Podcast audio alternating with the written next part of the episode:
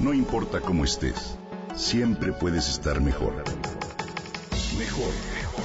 Con Reavivadas.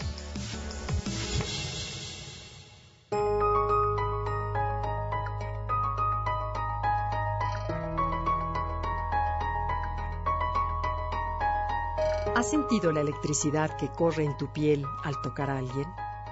¿O la maravilla que es sentir que al abrazar son las almas las que se abrazan? Pues de no reforzar lo anterior en nuestras vidas, pronto parecerá que hablamos de algo que reflejaba el estilo de vida del pasado. Sí, en el mundo ya padecemos el síndrome de hambre de piel. Es un hecho que hoy ponemos nuestras manos con mayor frecuencia sobre laptops, tablets y celulares que en los cuerpos de nuestros cercanos.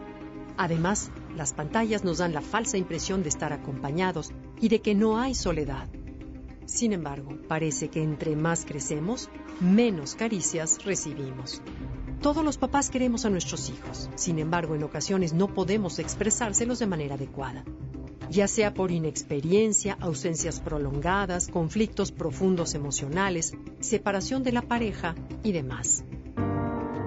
Mijo, ya te estás haciendo hombrecito y los hombres no se besan ni se abrazan. Así que de ahora en adelante, nomás nos saludamos de mano. ¿Está claro? La herida de esas palabras a los 10 años queda grabada para siempre en Rodrigo. Oh, no me toques, Clarita, no me gusta que te me encimes, me atosigas. Clara, desde los 5 años, siente el rechazo de su mamá. Hasta ahora, ya con hijos adolescentes, reconoce que todavía le cuesta trabajo acercarse a ella y abrazarla. El tacto es nuestro órgano sensorial más extenso, más rico, con su millón y medio de receptores por lo que tocar al otro transmite muchos otros lenguajes como aceptación, aprecio, apoyo, simpatía, ternura y mil cosas más. El contacto de piel a piel es tan elemental en nuestras vidas que su ausencia puede enfermarnos. Se ha comprobado que la gente que no recibe una dosis mínima de caricias, de abrazos o de besos puede desarrollar desórdenes de tipo físico, mental o social. Incluso hay una relación entre la carencia de contacto físico y la depresión, la violencia, la automarginación y la muerte, especialmente en los niños. La mayoría de nosotros, sin importar el tipo de relaciones que tengamos, necesitamos más contacto físico del que hoy tenemos, comenta el psicólogo Matthew Hernstein, director de Touch and Emotion Lab en DePaul University. Muchas personas tienen hambre de piel. Por ejemplo, las personas que viven solas sin hijos, los ancianos, los enfermos o aquellas con alguna discapacidad a quienes por lo general tocamos poco.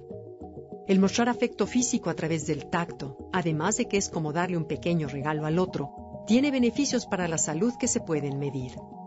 Los receptores estimulantes del tacto que se encuentran debajo de la piel pueden reducir la presión sanguínea y niveles de cortisol, lo cual reduce el estrés, comenta Hertenstein.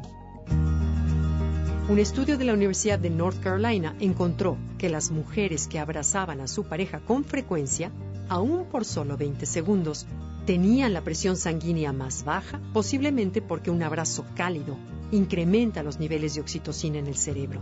Y entre más te conectas con los otros, aún en el más mínimo roce, más contento te sentirás.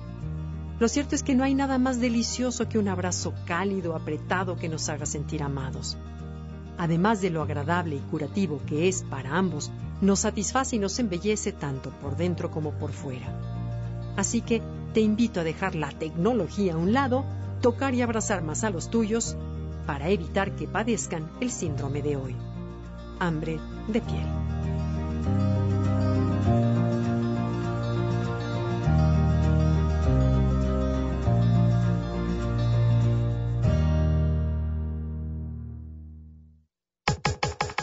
Comenta y comparte a través de Twitter. Gaby-Vargas. Gaby-Vargas.